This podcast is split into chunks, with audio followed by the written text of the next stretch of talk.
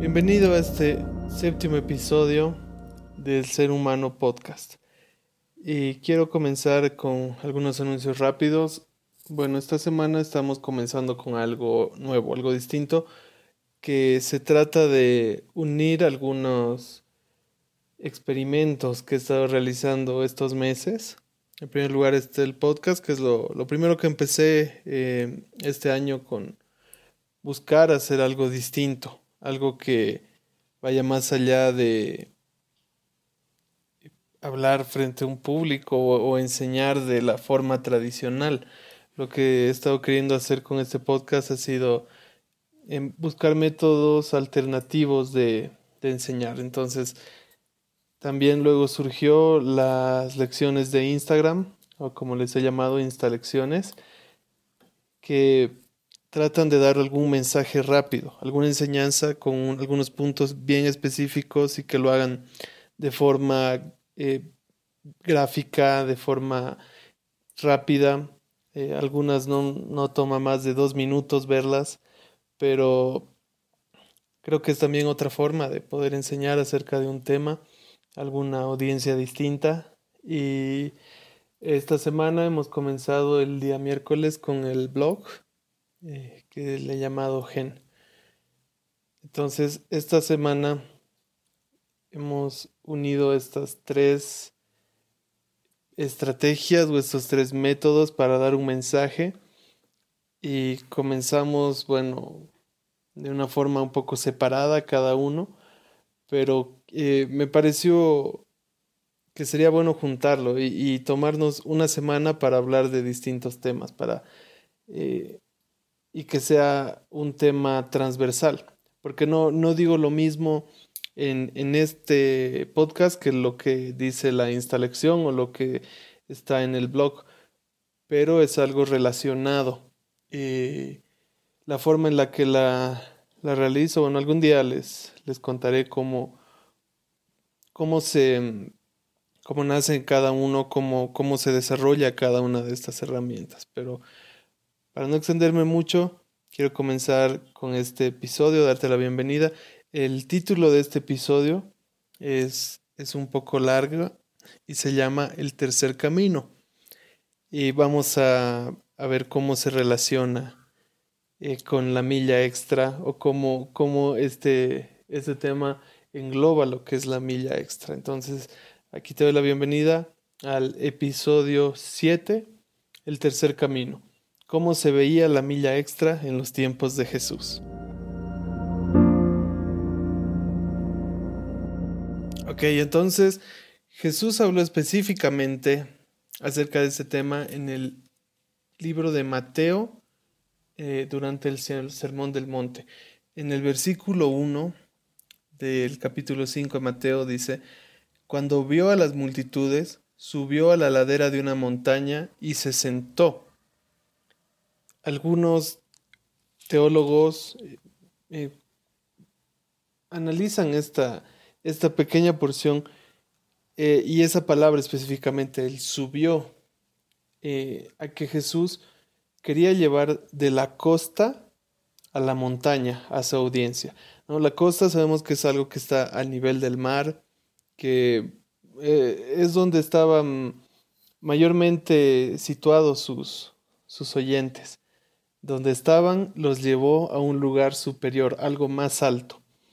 Entonces, desde que empieza el Sermón del Monte, nos habla de una forma mejor de hacer las cosas, una forma mejor de vivir.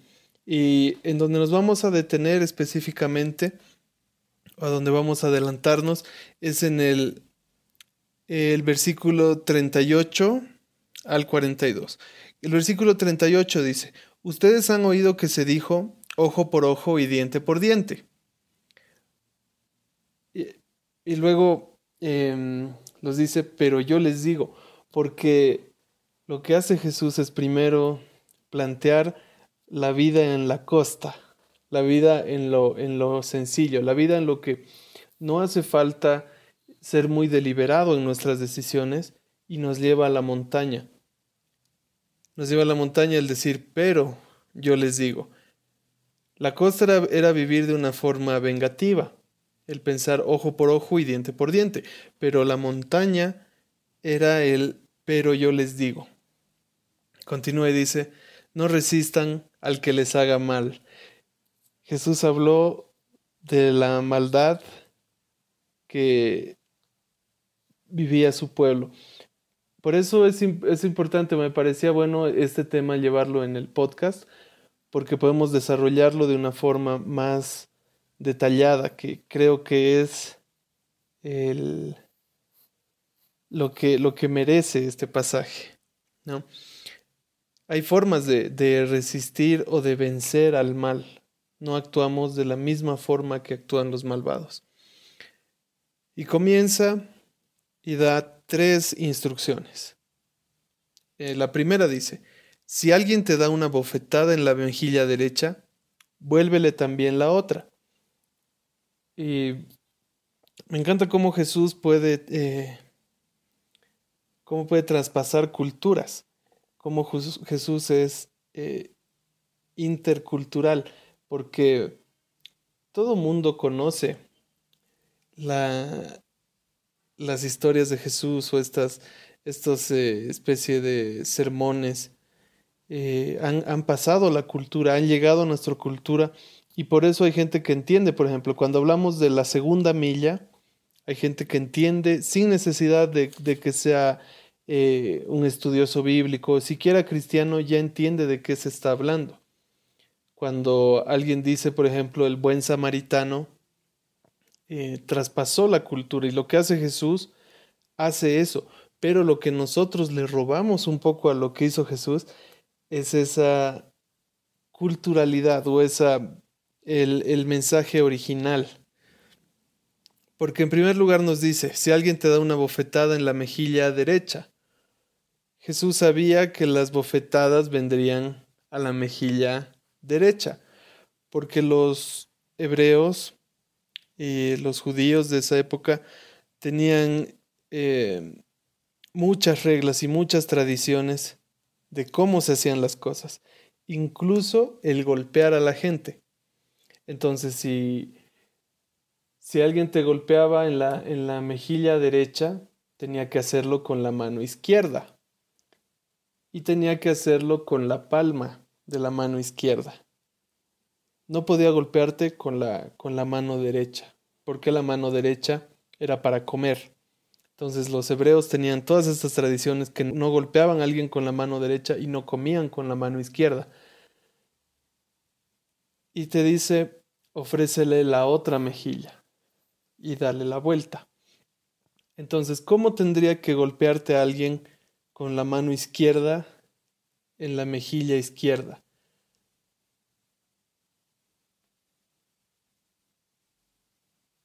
Ya no puede hacerlo como, como que eh, de la misma forma, con la, con la, con la palma abierta. Tiene que hacerlo con la parte de atrás de la mano. Y cuando lo hace así, el golpe ya no significa lo mismo. Ya no está eh, defendiéndose ante alguien, está humillando a alguien. Y Jesús te dice, si alguien te abusa, si alguien te golpea, míralo a los ojos y oblígalo a que él demuestre que es una persona abusiva, que no se está defendiendo de ti, que está abusando de ti. Porque Jesús, a Jesús le, le, le desagradaba de la misma forma la violencia como le desagradaba la pasividad o la, la subyugación sin sentido. Porque el, tanto la violencia como la pasividad le roba la dignidad a la gente. Jesús no quiere ni que le robemos la dignidad a otros, ni que permitamos que otros nos roben la dignidad. Entonces, para nosotros lo que es algo que es blanco o negro, o golpeas o eres golpeado, Jesús pone una tercera opción y te dice, no resistas al mal, no resistas a tus enemigos, sino que demuéstrale que sus acciones son abusivas, porque eh, o no, la gente nunca quiere verse como el malo de la historia, hasta que no está en otra posición de que, de que él eh, mismo reconoce que está haciendo algo mal y que te está abusando. El segundo punto, en el versículo 40 dice, si alguien te pone pleito para quitarte la capa, déjale también la camisa.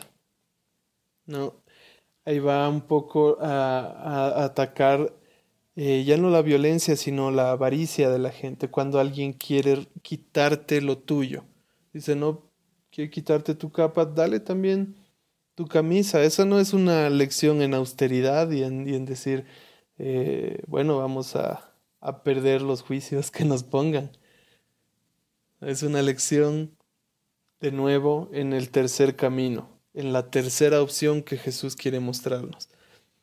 ¿Qué sucede si alguien te quita la capa? O bueno, ¿qué sucedía en ese, en ese entorno?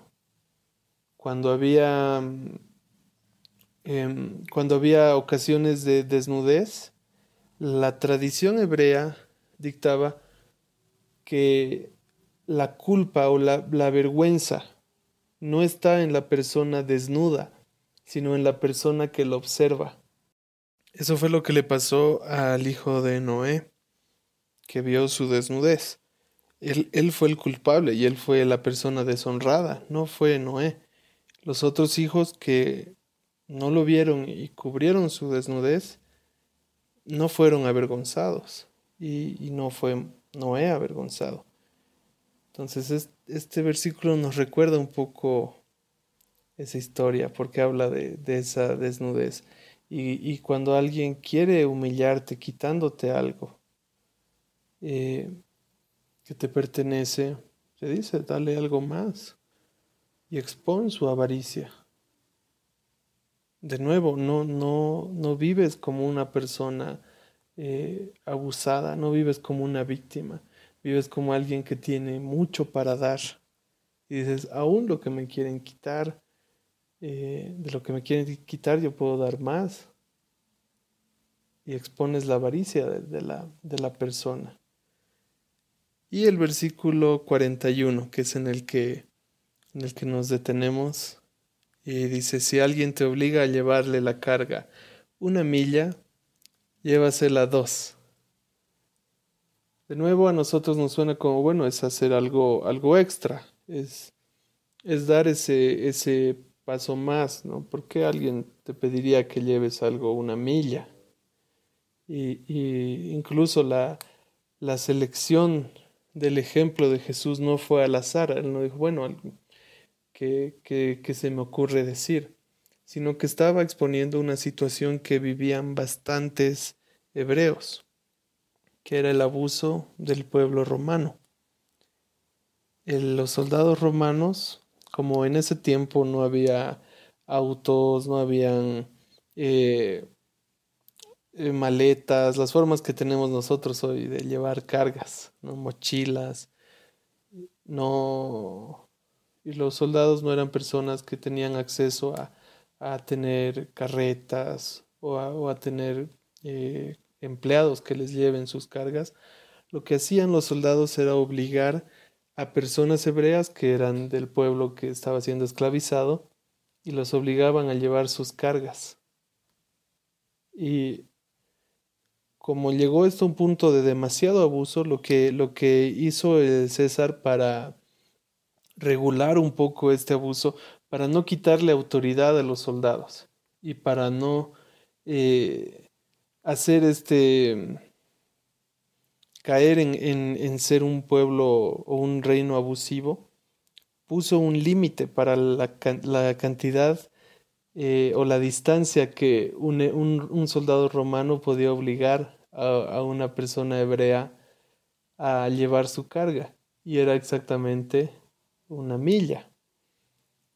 Y cuando le les dice Jesús esto, les, en primer lugar les dice, no, no te quejes de que te obliguen a llevar la carga, sino que lleva la dos. ¿Por qué?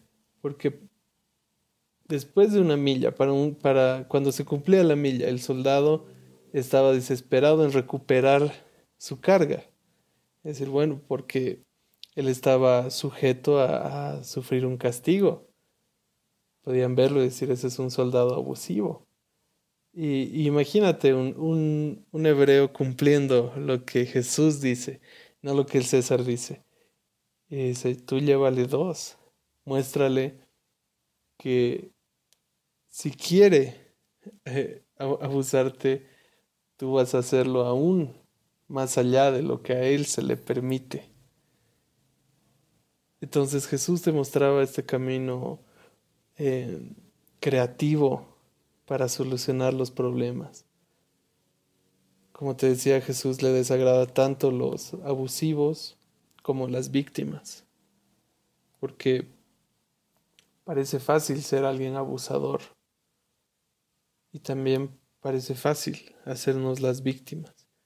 Lo difícil es dar la milla extra, porque no solo implica que tú hagas algo más, implica que estás yendo encima de la norma, si puedes decirlo, permitida, estás yendo más allá, estás haciendo algo que nadie te va a obligar a hacerlo y ni siquiera nadie te va a pedir que lo hagas.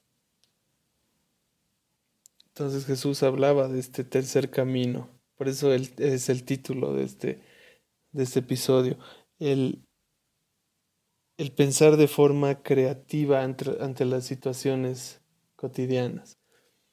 Las tres situaciones que Jesús describió eran cosas que los, los hebreos vivían todos los días y que tal vez ahora para, para nosotros suenan como, como historias bíblicas nada más, pero no es algo que vivimos. Así que te invito a, a pensar cómo se ve en tu vida esa milla extra? ¿Cómo puedes tú ir por encima de lo que tienes que hacer, de lo que estás obligado a hacer y dar algo más? ¿En dónde se encuentra en tu vida la costa en la que, en la que te has acostumbrado o en la que no necesitas pensarla mucho?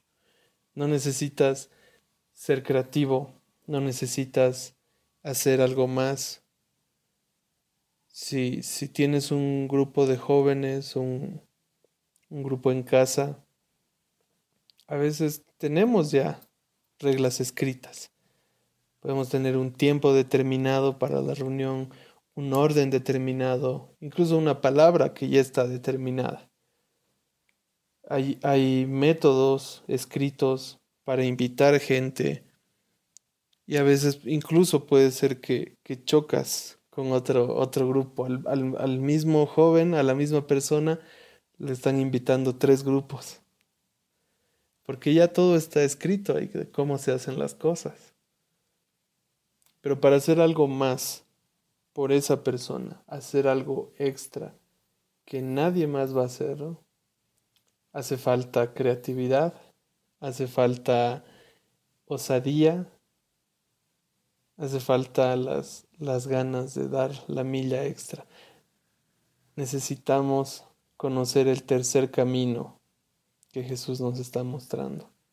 Porque nosotros pensamos que vamos a, a servir de mejor forma cuando lo hagamos más de lo mismo. Si te piden, bueno, que tu reunión sea una hora, una hora y media, entonces, entonces yo voy a dar más, voy a dar la milla extra y mi reunión va a ser de tres horas. Y, y, estás eh, haciendo lo mismo. Estás extendiendo nada más lo que ya sabes hacer, en lo que ya está determinado. Pero Jesús te invita a ser un poco más osado. Jesús te invita a ser un poco más Em, a, vivir un poco más en ese lado que es la milla extra. A imaginar fuera de lo que ya ha sido imaginado y a buscar más allá de lo que ya se ha hecho y lo que se ha escrito. Busca bendecir a las personas más allá dales algo más. Durante mucho tiempo como iglesia hemos acostumbrado a liderar desde la costa y Jesús nos quiere llevar a liderar desde la montaña, desde arriba, donde cuesta un poco más, donde hay menos aire, donde hay que ser más atentos, hay que ser más estratégicos. Por eso hablábamos de que la, la milla extra no solo es espiritual, también es inteligente, también es estratégica, también busca que cuando el, el servicio nuestro sea pesado, pese un poco más o pese mucho más del promedio. Entonces, te invito a que puedas ser una persona que, que vive más allá, que, que cumple este mandato de Jesús. Mira, si en, en tu iglesia tú sirves en lo que se espera de ti, no estás haciendo nada extraordinario. Pero si tú quieres que tu servicio sea extraordinario, ve la milla extra. Obliga a que a que la gente vea, vea en ti un nuevo estándar. Que tú no solo invitas a la gente a, a tu grupo de jóvenes, también los invitas a tu casa, también los invitas a, tu grupo de amigos. También piensas en otras formas de cómo bendecirlo, de acuerdo a la necesidad que tiene cada uno. Miren, en un, en un, en un grupo pequeño servimos necesidades generales, porque es muy difícil en ese momento servir necesidades específicas. Pero vas a ser un líder de excelencia cuando no solo te enfoques en la necesidad general, sino que empiezas a buscar la necesidad específica de cada una de las personas. Y bueno, el, resto te lo dejo a tu imaginación. Puedes aplicar este principio en muchas áreas de tu vida, no solo en, la iglesia, no solo en el liderazgo, como puedes dar la milla extra en tu familia, como puedes dar la milla extra con tu pareja, con tus amigos, en tu trabajo, en tus estudios, en todo lugar en el que tú vas. Cuando, cuando llegues piensa qué es lo extra que puedo hacer. Ese extra va a hacer que tu vida ordinaria se convierta en una vida extraordinaria. Así que de esa forma terminamos este, este tema y Gracias por escucharlo, si has llegado hasta este punto, gracias por, por acompañarme hasta aquí y espero que te haya servido. Así que nos vemos la semana siguiente. Un abrazo.